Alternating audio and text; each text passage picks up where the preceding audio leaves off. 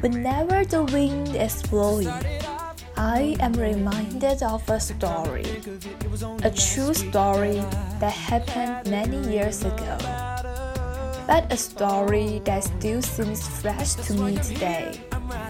And it happened someplace special. It happened in our hearts. You can never know just how big your heart can be when the cosmos is alive inside of it.